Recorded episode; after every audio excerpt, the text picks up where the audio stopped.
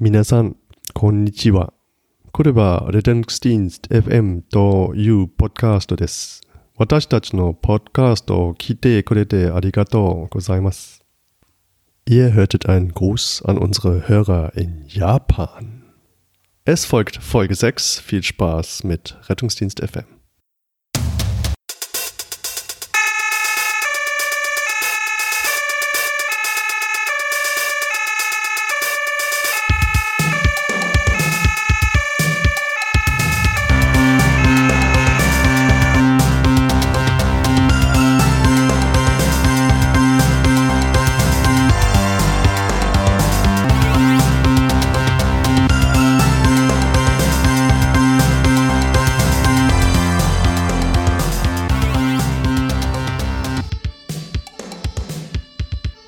Willkommen bei Rettungsdienst FM ähm, zu einer neuen Folge. Bei mir ist wieder der Frank Weilbacher. Hallo Frank. Hallo Julius. Frank, wie geht's dir? Mir geht's gut, wie immer. Ich freue mich, dass wir heute unsere zweite ähm, Medikamentenfolge äh, miteinander aufnehmen. Ja, ähm, die zweite Medikamentenfolge, wie angekündigt, äh, Teil 2 einer Serie.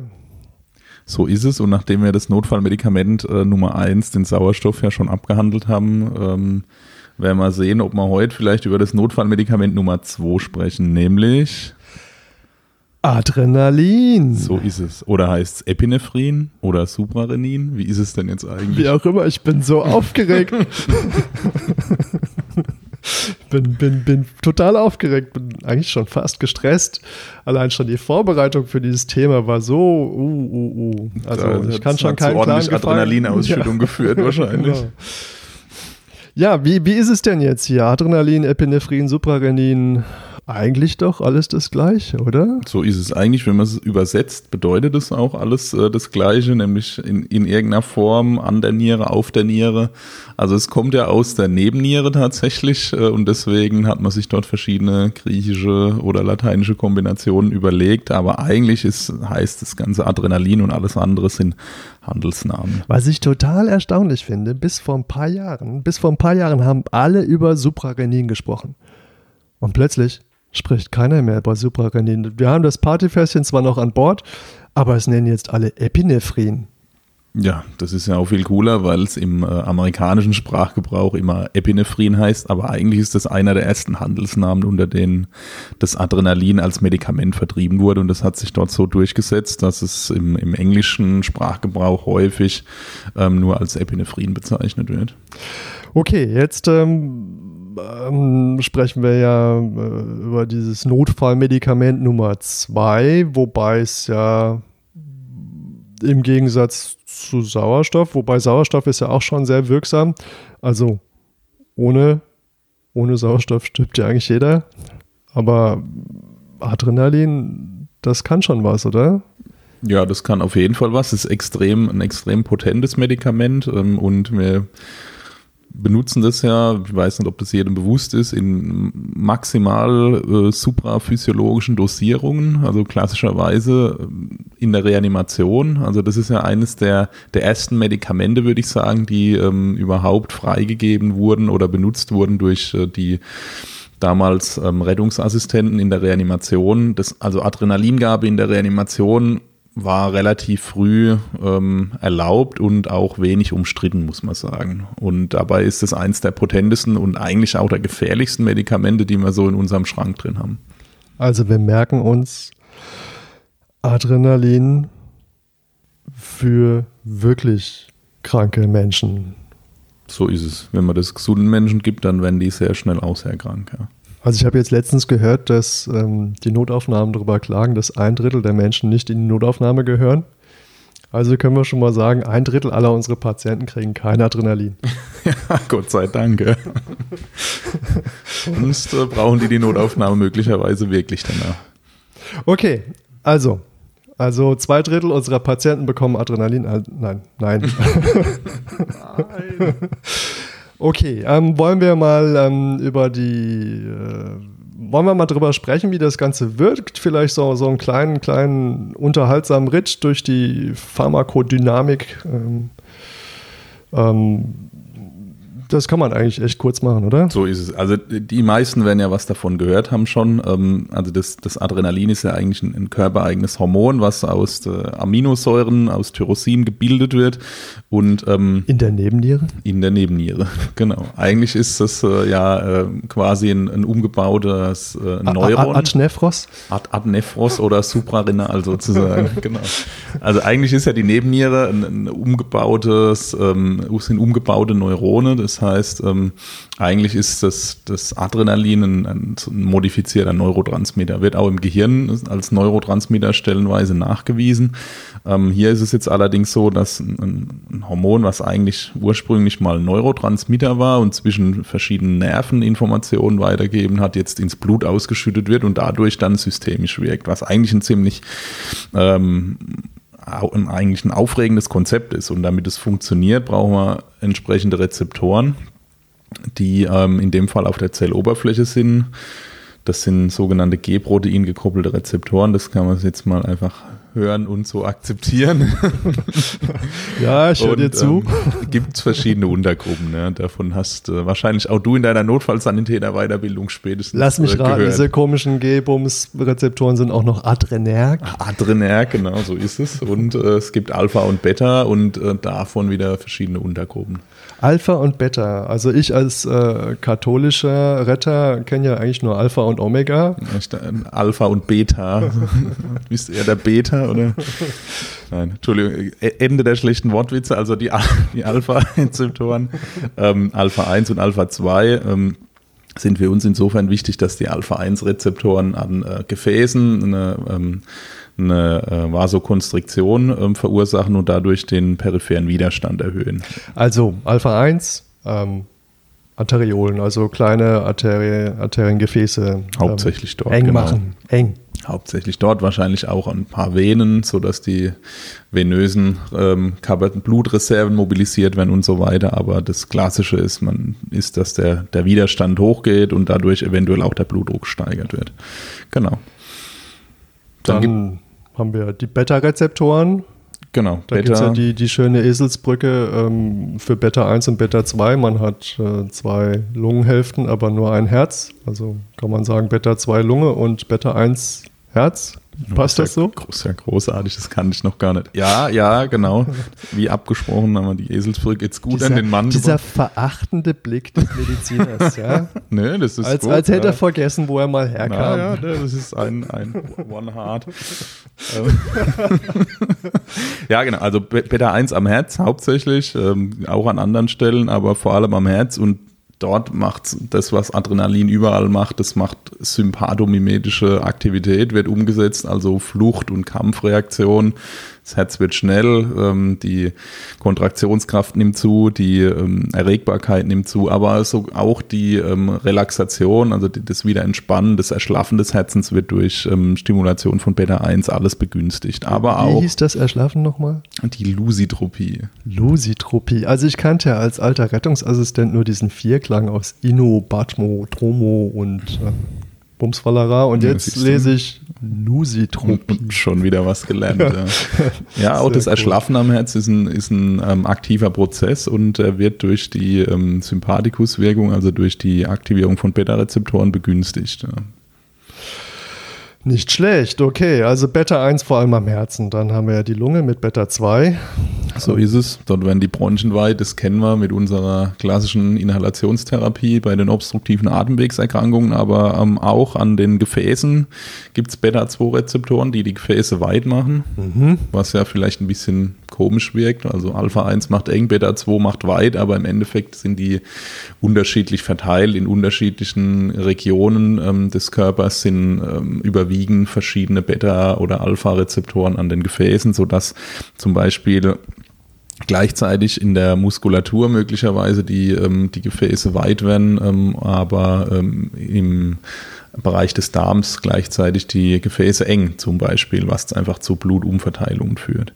Was ja Sinn macht, weil wenn man äh, kämpfen oder flüchten will, dann braucht man ja einfach eine gut durchblutete Muskulatur, aber äh, gerade keine Darmtätigkeit. So ist es, genau. Und für ähm, alle, die gerne Epinephrin und nicht Adrenalin sagen, ist es dann Fight or Flight. Ja, oh ja, genau. So ist es, genau. Und da man bei Fight and Flight auch ähm, typischerweise gerade kein Kind kriegen möchte, ist es praktischerweise so, dass auch Beta-2-Rezeptoren am Uterus sind. Ähm, wenn die aktiviert werden, dann wird die Uteruskontraktion gehemmt. Deswegen können wir auch Beta-Mimetika als Wehenhemmer einsetzen. Oder man lässt einfach unten vor der Haustür nochmal das Horn durchlaufen, dann ja, so ist es, genau. Einfach immer, immer mit vollem Trara mit der Schwangeren, das tut sicherlich gut. Genau. Dann gibt's noch, äh, gibt noch Alpha-2-Rezeptoren, die sind ähm, hauptsächlich für ähm, Feedback-Mechanismen wichtig, sodass die ähm, Ausschüttung von noch mehr Adrenalin ähm, in den Neuronen äh, gehemmt wird. Oder im ZNS haben die Bedeutung für die Sympathikushemmung im ZNS, zum Beispiel der mhm. Angriffspunkt für Clonidin, was wir ja alle kennen. Und es gibt noch Beta-3-Rezeptoren, die im Wesentlichen äh, metabolische Bedeutung haben, Lipolyse zum Beispiel, die betreffen uns jetzt in der Notfallrettung eher weniger. Genau, aber was, was man ja ähm, oft liest, ist, dass dann der, der Blutzucker durch die Decke geht. So ist es, genau. Über Beta-Rezeptoren, Gluconeogenese, Glykogenolyse mhm. werden gesteigert, also Zucker ins Blut, damit man kämpfen und flüchten kann. Gut, und jetzt äh, haben wir ja eigentlich schon alles an Physiologie, was wir brauchen für, für unser Thema, oder?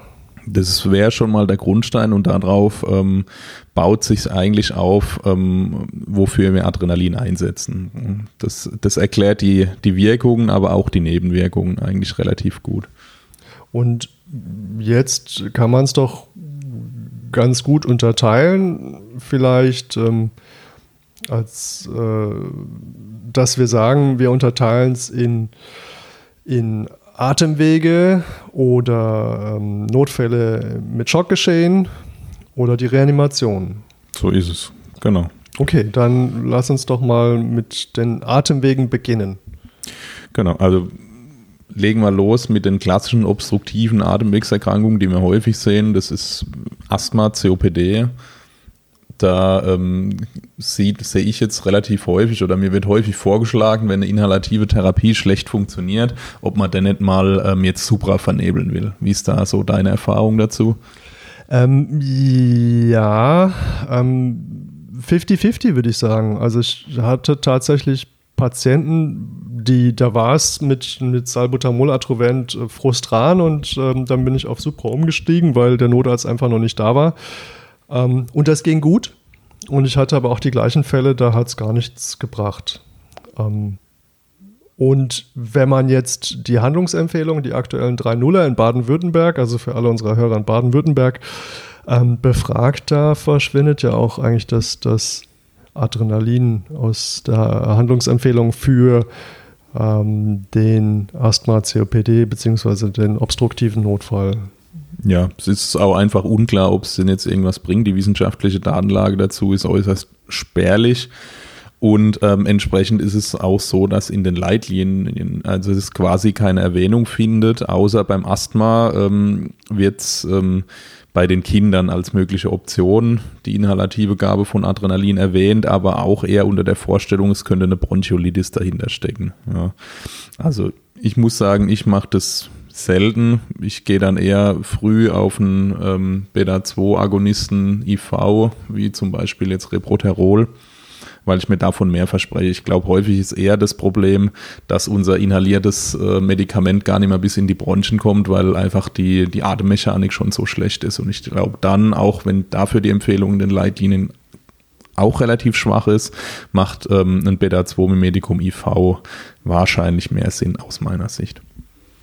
Ja, ähm, jetzt für die Notfallsanitäter, die sich jetzt überlegen, wie, wie sie jetzt äh, wo rangehen. Ich meine, es gibt ja auch noch die Möglichkeiten, einfach zu C-Pappen. Genau. Also ich glaube, dass häufig das CPAP bei den obstruktiven ähm, Atemwegserkrankungen, wenn der Patient ausreichend kooperativ ist oder man den kooperativ machen kann, ähm, teilweise mehr bringt als unsere ähm, medikamentösen Therapien. Und im Gegensatz zum Medikament kann man es abschalten. Genau, wenn man es wegmacht, ist es auch gleich weg. Es macht auch jetzt nicht so Rhythmusstörungen wie jetzt Supra. Ja. Also das das ist sicherlich eine gute, eine, eine frühe Überlegung, ans direkt aufs CPAP zu gehen oder aufs NIF, ja, um die ähm, Atmung zu ökonomisieren bei den Patienten. Okay, ähm, für, für ähm, die Kollegen ähm, so wie mich, äh, was war nochmal eine Bronchiolitis? Bronchiolitis ist äh, bei, äh, tritt vor allem bei Kindern, bei den ganz Kleinen vornehmlich auf, ähm, durch ähm, respiratorische äh, Viren, ähm, und ähm, führt auch zu einer Obstruktion, aber auch zu einer deutlichen Schwellung ähm, der Bronchien, sodass die ein, ein typisches obstruktives Atemwegserkrankungsbild äh, bieten. Und ähm, dort ist ähm, das Supra häufig eingesetzt oder das Adrenalin unter der Vorstellung, dass man äh, da mal einmal die, die Bronchien weit stellt über die Beta-Wirkung, aber auch möglicherweise ein Vorteil entsteht gegenüber zum Beispiel Salbutamol, weil man über Alpha-Rezeptoren noch eine, eine Konstriktion der kleinen Gefäße hat und damit eine Abschwellung der, dieser geschwollenen Atemwege. Mhm, okay. Und ähm, wie, wie, wie, sieht es dann, da gibt es ja auch eigentlich auch eine Kinderkrankheit mit dem, mit dem Pseudogrupp. Ist das, das das Gleiche von das der Herangehensweise? Das ist die gleiche Idee beim Pseudogrupp. Ähm, da haben wir ja die, die Engstelle unterhalb der Stimmritze, ähm, wo der Atemweg relativ ähm, relativ eng ist beim Kind und dadurch schon kann durch kleine Schwellungen schon eine kritische Stenose entstehen und da ist ebenso die Idee ähm, von dem, ähm, von dem Adrenalineinsatz, dass wir dort eine Abschwellung erreichen. Und das, wenn das Kind sich das gefallen lässt, also ich weiß nicht, wie deine Erfahrungen sind, gibt so Kinder, die regen sich dann nur auf und wollen die Maske wegboxen. Da, da glaube ich nicht, dass es was bringt, ähm, zu so einen Inhalationsversuch zu machen, weil die sich so aufregen, dass sie noch schlechter Luft kriegen. Aber die, die das tolerieren, ähm, die ähm, scheinen schon einen gewissen Effekt davon zu haben. Also als jemand, der selber Kinder hat, glaube ich, wird das nicht funktionieren, wenn die Kinder das nicht geübt haben. Ja. Also ähm, man, man hat ja gerade bei kleinen Kindern immer mal wieder Probleme mit den Atemwegen und dann hat ja der eine oder andere den berühmten Pariboy zu Hause, was ja so ein Inhalationsgerät ist und ähm, das geht sehr, sehr gut. Aber das braucht auch schon ein paar Anläufe und ich glaube, dass die Kinder, die ähm, eh schon so ein Pariboy ge gewohnt sind, ähm, dass es mit denen durchaus gut geht und dass die auch ähm, sofort wissen, ähm, wenn man da mit einer Inhalationsmaske kommt, ähm, dass das Besserung verspricht. Ähm, ein Kind, was mit sowas keine Berührungspunkte hatte, ich persönlich wäre skeptisch. Klar, versuchen kann man es. Ja, was, was ähm, man nicht vergessen darf, es gibt sowohl bei der Bronchiolitis als auch beim Pseudogrupp durchaus auch Vorbehalte gegen die Adrenalintherapie. Also ich hatte das schon äh, mehrfach, dass, ähm, dass ich mich schön gefreut habe. Das Kind hat inhaliert, ja, dem ging es auch dann besser. Ich war, war froh, dass es sich das hat gefallen lassen. Dann ähm, kommt man in die Aufnahme ähm, der Kinderklinik und ähm, dann, dann wird, ähm, wird man gefragt, ah, und hat es inhaliert? Dann sagt man stolz ja und dann werden erstmal äh, sind die Schwestern ganz unzufrieden, weil jetzt muss man ein stationäres Bett suchen was, was ist jetzt los? Es ist so, dass ähm, dann ähm, wohl offensichtlich eine gewisse Angst herrscht, dass das Kind nach Abklingen der Adrenalinwirkung einen Rebound kriegt ähm, und dann der Atemweg wieder zuschwillt und das darf nicht daheim passieren. Deswegen werden, werden in manchen Kliniken, so wie ich das festgestellt habe, alle Kinder, die ähm, mit suprainhalativ behandelt worden sind bei einem Pseudogrupp, dann stationär aufgenommen und beobachtet. Okay, das, das, äh, ich, ich dachte ja, dass Adrenalin eigentlich eine relativ kurze Halbwertszeit und damit auch eine relativ kurze Wirkdauer hat. Ist das anders beim, beim Inhalieren? Also im Blut ist es ja innerhalb von ein bis drei Minuten in der Regel wieder weg. Beim Inhalieren ist es durchaus denkbar, dass die Wirkung länger anhält. So ist es auch, wenn man es zum Beispiel IM gibt, hat man eine deutlich protrahierte Wirkung. Aber ob es wirklich diesen Rebound gibt, wo dann ein Kind richtig Probleme gibt, das kann ich nicht sagen. Ich glaube, das ist vermutlich auch unter den Pädiatern strittig genau wie bei der Bronchiolitis. Ja. Dort ist es so, dass die, die US-Leitlinien, ähm, die Gabe von Adrenalin überhaupt nicht empfehlen, sondern sich sogar dagegen aussprechen, weil sie sagen, das könnte maximal einen kurzfristigen Effekt bringen, der strittig ist, aber das birgt ein Risiko für Nebenwirkungen und im, im Rahmen der Risiko-Nutzen-Abwägung wird es dort nicht empfohlen. Bei uns gibt es eine entsprechende Leitlinie nicht. Das kann man jetzt so und so ähm, sehen. Ähm, aber selbst die Amerikaner machen die Ausnahme, wenn, man ein Kind hat, was sich rapide verschlechtert, ähm, dem es klinisch, ähm, das klinisch kritisch ist, dann kann man das Adrenalin durchaus auch dort probieren und das würde ich persönlich auch auf jeden Fall machen. Und wie, wie ist es jetzt? Jetzt ähm, wollen wir ja, wenn wir jetzt sagen, okay, wir, wir inhalieren, wie, wie Applizieren wir das? Ähm, pur, verdünnt? Pur. pur. Also okay. es gibt verschiedene Empfehlungen. Manchmal ähm, wird es irgendwie eins zu eins mit Kochsalz verdünnt, aber ähm, die Empfehlung in den Handlungsempfehlungen ähm, für die Notfallsanitäter ähm, ist pur inhalieren und es macht aus meiner Sicht auch Sinn, weil ich durch die hohe Konzentration ähm, den abschwellenden Effekt und die Resorption wahrscheinlich deutlich stärker habe. Und die die Aufnahme vom, vom Wirkstoff in den Patienten ist ja beim Inhalieren abhängig vom Atem, Atemzeitvolumen. Wie viel atmet der Patient überhaupt ein? Und automatisch wird ein Kind weniger einatmen als ein Erwachsener. Und ähm, die Konzentration muss einfach hoch genug sein. Sonst kann ich, also wenn ich das jetzt irgendwie auf 100 oder auf 10 verdünne, dann erwarte ich mir persönlich jetzt dann keine Wirkung mehr an den Schleimhäuten, außer vielleicht durch die Kochsalzlösung. Ja, ich glaube, es war weniger die Frage, ob man es auf 100 oder auf 10 verdünnt, sondern in den 2.0er Handlungsempfehlungen war es jetzt zum Beispiel so, dass man gesagt hat, bei, ich glaube, ähm, bei Erwachsenen war es dann 3 plus 2 Nazel und dann je nach Körpergewicht und nee, nach Alter war es dann 2 plus 3 Nazel und dann 1 plus 4 Nazel. Ähm, macht das Sinn? Oder eigentlich ist es ja egal, die Frage ist ja obsolet, weil heute machen wir es ja nicht mehr, zumindest nicht bei Erwachsenen, sondern nur noch bei Kindern. Ja gut, auch bei Erwachsenen wird man vielleicht ähm, inhalieren, zum Beispiel in der Anaphylaxie, wenn, ähm, wenn jetzt eine Art, relevante Atemwegsschwellung äh, da ist im oberen Atemweg, wird man durchaus mit Adrenalin noch inhalieren.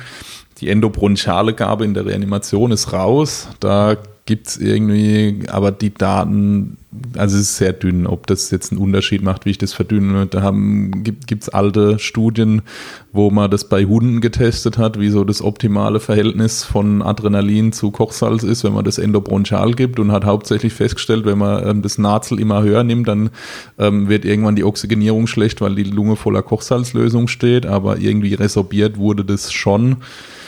Aber also im Endeffekt die Empfehlung in den, in den Notfallsanitäterhandlungsempfehlungen ist pur und das ist auch das, was ich persönlich mache, weil wenn ich jemanden supra inhalieren lasse, dann denke ich, dass der relevant krank ist und dann will ich eine zuverlässige Wirkung haben und der ist am Monitor und wenn ich sehe, der wird zu Tarikat aus irgendeinem Grund, dann äh, muss ich die Inhalation halt beenden. Ja. Also wieder die gleiche Feststellung, wir haben hier wirklich kranke Menschen und beim Inhalieren ist ja wieder der Vorteil, ähnlich wie beim C-Pappen. Ich kann es von der Nase runternehmen. So ist es. Okay, ähm, das war ja jetzt doch eigentlich, eigentlich ähm, jetzt, jetzt haben wir erstmal COPD, könnte uns ja gleich schon zum, zum nächsten Thema führen, nämlich ähm, die Schockgeschehen. Da hätten wir ähm, allen voran das häufigste oder das, ähm, das was einen sofort in, äh, äh ins Auge springt, wäre ja die Anaphylaxie. Genau. Bei der Anaphylaxie ist es absolut etabliert inzwischen, das Adrenalin. Und man würde es aber bei der Anaphylaxie eher nicht vernebeln, glaube ich, ne? sondern. Ja, das kommt drauf an. Also die, die ähm, primäre Empfehlung ist, bei jedem Patienten, der eine relevante Anaphylaxie hat, das Adrenalin IM zu geben, unter der Idee, dass die ähm, Wirksamkeit gut ist, äh, die Wirkdauer verlängert ist im Vergleich zu intravenöser Gabe und die Komplikationsrate niedriger ist. Ähm, das ist ja jetzt ähm, so eine Geschichte, also die Anaphylaxie ist ja extrem selten. Ähm, zumindest in dieser Ausprägung. Man hat äh, durchaus immer wieder allergische Reaktionen, aber dass jemand wirklich in den anaphylaktischen Schock gerät, dass man eine IM-Applikation braucht, ist ja schon, schon vielleicht für den Notarzt häufiger, aber für den Notfallsanitäter ähm, eher seltener. Und ich persönlich würde jetzt hingehen uns mir einfach machen. Ich, die, die Gabe, also ich beziehe mich jetzt auf die Handlungsempfehlung. Ich denke, Notarzt würde das anders rechnen. Aber ähm, da ist jetzt zum Beispiel für den ähm, ähm Notfallsanitäter 005 ähm, Adrenalin IM angedacht. So ist und es. Und ich würde es mir jetzt auf eine Feindosierspritze aufziehen, gar nicht lange nachdenken und dem das in ja. den Oberschenkel rammen. Also. Halben Milliliter in den lateralen Oberschenkel. Ja. Das ist äh, im Übrigen auch das, was der ERC empfiehlt. Ähm, und das funktioniert gut. Ich habe das schon mehrfach gemacht und ähm, das hat eine gute Wirkung. Was ich jetzt persönlich mache, ähm, ist, wenn der, dem, dem Patienten ziemlich schlecht geht und der richtig schockig ist und also so, so eine richtige Anaphylaxie, der ist käseweiß, schwitzt, ähm, hat keinen tastbaren Puls mehr, der spricht zwar noch mit einem, aber der ist äh, schon neurologisch nicht mehr so richtig fit, dann muss es halt mal schnell gehen. Dann kriegt er als Erstangriff die 0,5 Milligramm in Oberschenkel, währenddessen wird ein Zugang angelegt und dann wird die eine 1 zu 100 verdünnte Lösung IV ähm, von mir dazu titriert, ähm, bis ich ähm, zumindest wieder einen tastbaren Puls habe und bis die Wirkung von der IM-Gabe einsetzt. Ja, weil so ein bisschen Perfusion auf den Muskel bringen muss ich schon, sonst wird wahrscheinlich auch von dort nichts resorbiert, wenn einer so richtig im maximalen Schock ist. Aber die Empfehlung ist ganz klar primär IM. IV nur für den ähm, erfahrenen Anwender, der das ähm, schon öfter gemacht hat. Wir machen das zu, ähm, zum Beispiel im OP bei manchen Indikationen, dass wir das geben. Und ähm, inhalativ kann zusätzlich erwogen werden, wenn man jetzt Schwellungen im oberen Atemweg hat. Ja, also wenn ich jetzt so ein klassisches Angioödem allergisch habe, wo dann die Zunge dick wird, dann ähm, unter der Idee der lokalen Abschwellungen kann man zusätzlich noch einen Vernebler mit Adrenalin draufsetzen. Okay.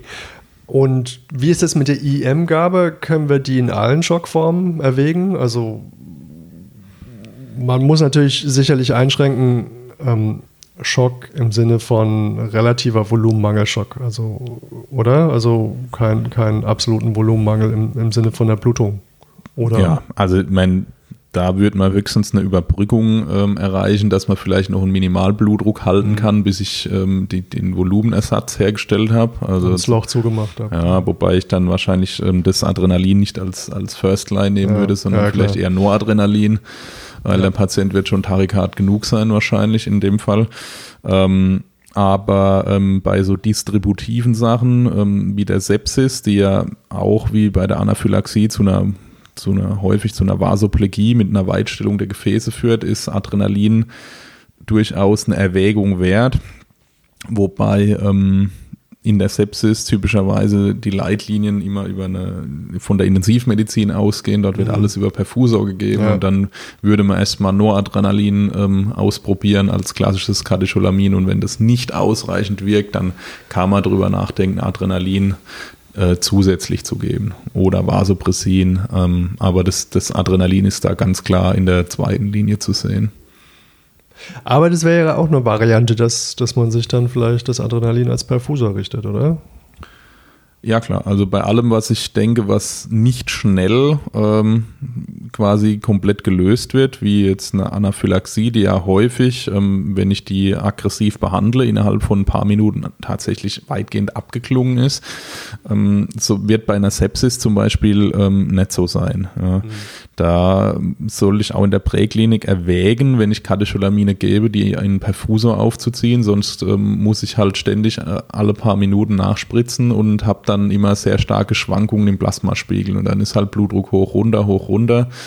Ähm, die Monitoring-Möglichkeiten sind relativ schlecht in der Präklinik. Wir haben in der Regel nur eine ähm, eine nicht-invasive Blutdruckmessung, die kann ich bis auf eine Minute runterdrehen, aber ähm, das ist schon recht schwierig, dann ein, ein richtiges Blutdruckprofil rauszukriegen, ist mein Patient jetzt gerade. Also wenn jetzt der, der Blutdruck 100 anzeigt, kann das sein, dass der Blutdruck ist gerade am Steigen von 80 auf 200 oder ist gerade in der entgegengesetzten Richtung unterwegs. Das sehe ich ja leider in dem in der nicht-invasiven Messung relativ schlecht und ähm, deswegen macht es Sinn, denke ich, möglichst kontinuierliche Spiegel über einen Perfusor zu erzeugen. Ja, klar, man sieht nur einen Trend, aber es ist immer nur eine Momentaufnahme. Ne? Aber ähm, ja, ey, Leute, wie geil. Also ähm, mal wieder ein Grund, sich mit dem Perfusor zu beschäftigen. Oh ja. Also ich finde, klar, für fünf Minuten Fahrstrecke würde ich es jetzt nicht aufbauen. Ähm, vor allem, weil ich wahrscheinlich, um es sinnvoll zu betreiben, einen, einen, zusätzlichen Zugang legen muss. Aber für längere Strecken, wenn ich einen Patienten richtig stabilisieren will oder auch in der in der Postreanimationsphase, wenn der instabil ist, kann man durchaus erwägen, ähm, das Adrenalin über Perfusor zu geben. Ähm, und ähm, dann hat man deutlich weniger Schwankungen in der Regel, als wenn ich immer mal wieder so eine Push-Dose Vasopressor gebe. Ja, okay, cool. Also ähm, Adrenalin, IV eigentlich, eigentlich zweite bis dritte Wahl, wenn ich es richtig verstanden habe, bei diesen ganzen Schockgeschehen. Bei den, bei den meisten. Also ja. typischerweise ist ganz oft das, ähm, das Noradrenalin eher so die erste Wahl, wenn ich ein, ein, ein Katecholamin als Push-Dose geben will. Aber ähm, wie gesagt, in der, in der Anaphylaxie ist das Adrenalin zumindest IM erste Wahl, ähm, IV dann nur für den Erfahrenen. In der Sepsis ist es nicht erste Wahl, dann haben wir noch kardiogene Schockzustände. Äh, ja. Auch da kann ich, wenn, wenn die Inotropie schlecht ist, durchaus mit Supra den Kreislauf unterstützen. Ja. Ähm, die Leitlinien dazu sind abgelaufen inzwischen. Die sind auch mehr für die Klinik natürlich wieder gedacht. Dort ist eher eine Kombination von Noradrenalin und vielleicht noch Dopamin, äh, Dobutamin, Entschuldigung, ähm, empfohlen und das Supra, falls es unzureichend sein sollte, aber wenn ich ein schnell wirksames inotropes Medikament brauche, kann ich durchaus mal verdünntes Adrenalin im kardiogenen Schock versuchen. Ich muss aber damit vorsichtig umgehen, weil auf so ein krankes Herz ein, ein Medikament draufzugeben, was den Sauerstoffbedarf deutlich erhöhen kann, ähm, das kann natürlich so eine Ischämie dann so weit ähm, ins Kippen bringen, dass er mir stehen bleibt, der Patient. Ja, dann kann die Pumpe auch dann ab, abfackeln. Also.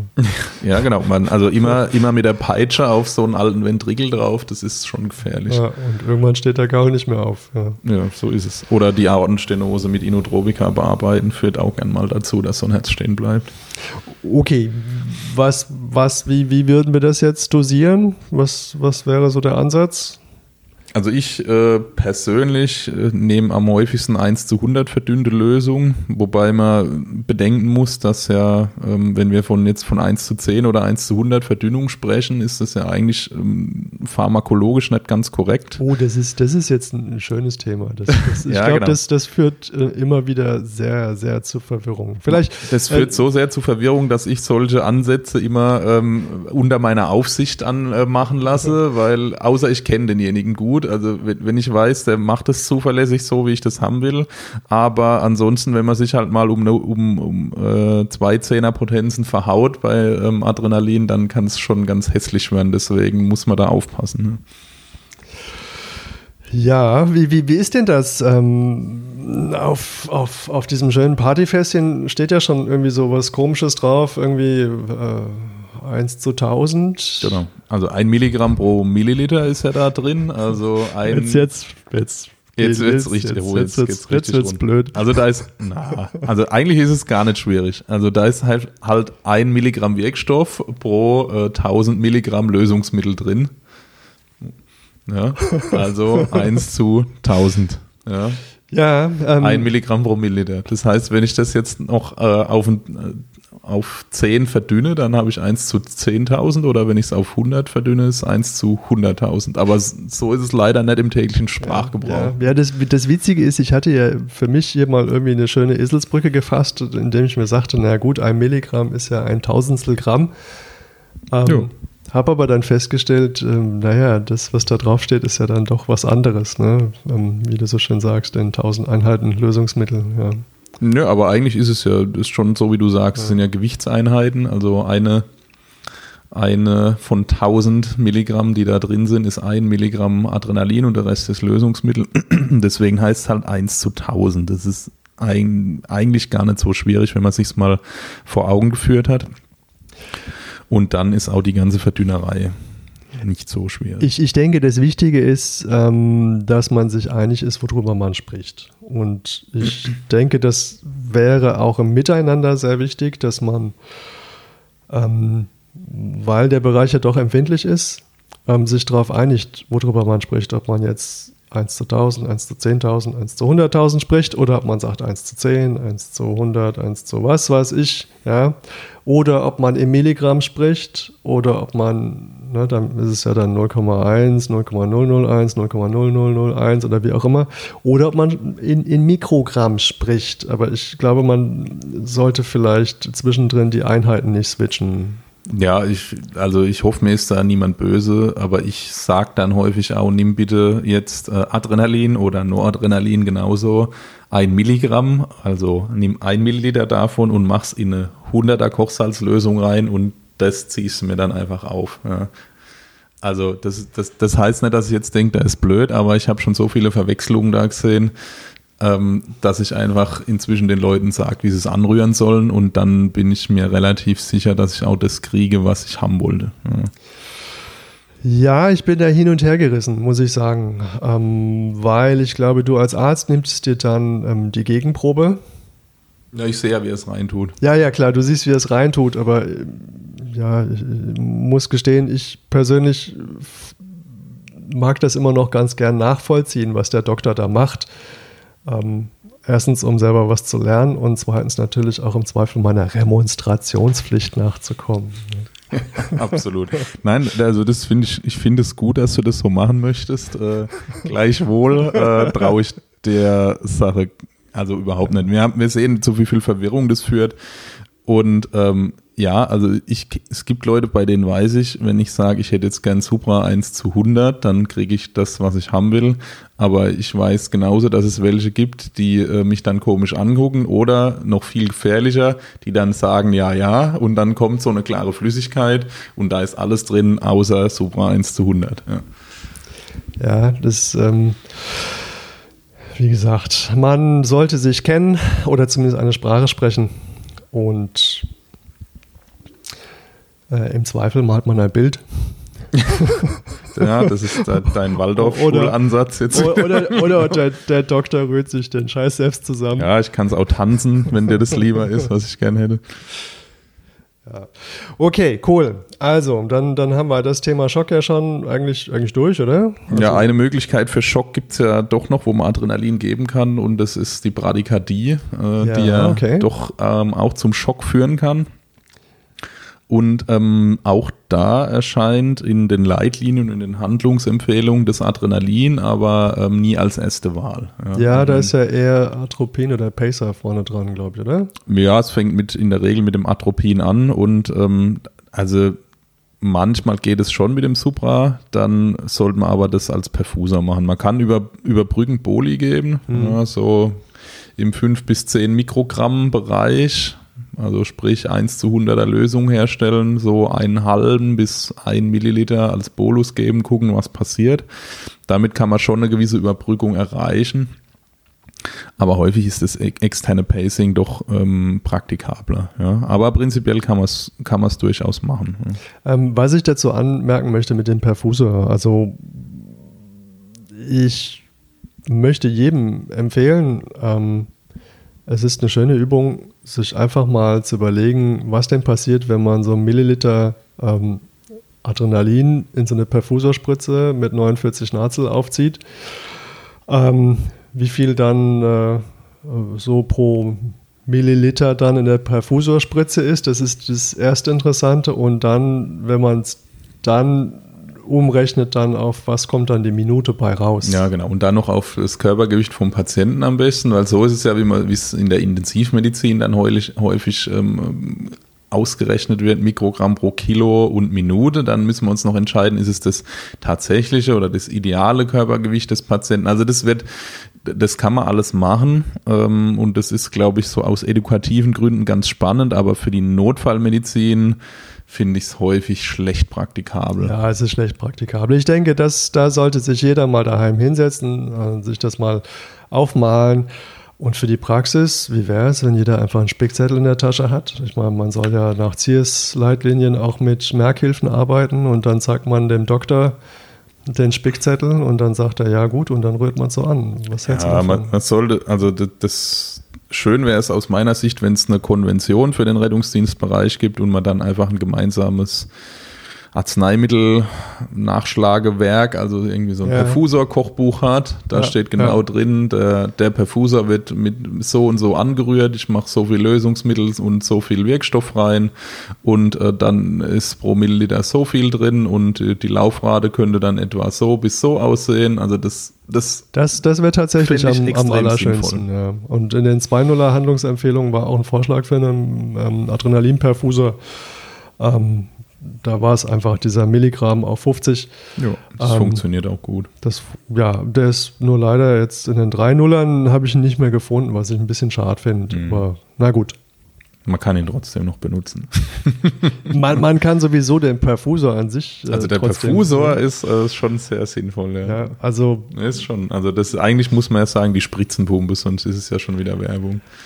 Genau, die Spritzenpumpe. Und äh, äh, ich breche mir keinen Zacken aus der Krone zu sagen. Also ich muss mir das Ding alle zwei, drei Monate mal in die Hand nehmen und mir anschauen, wie es funktioniert. Ich habe zwar eine Herstellereinweisung und auch noch äh, ein, zwei Folgeeinweisungen da drauf, aber ähm, wenn man den nicht so häufig anwendet, dann tut man sich dann, wenn man ihn braucht, schon schwer. Und äh, im Notfalleinsatz ist das noch eine Sache.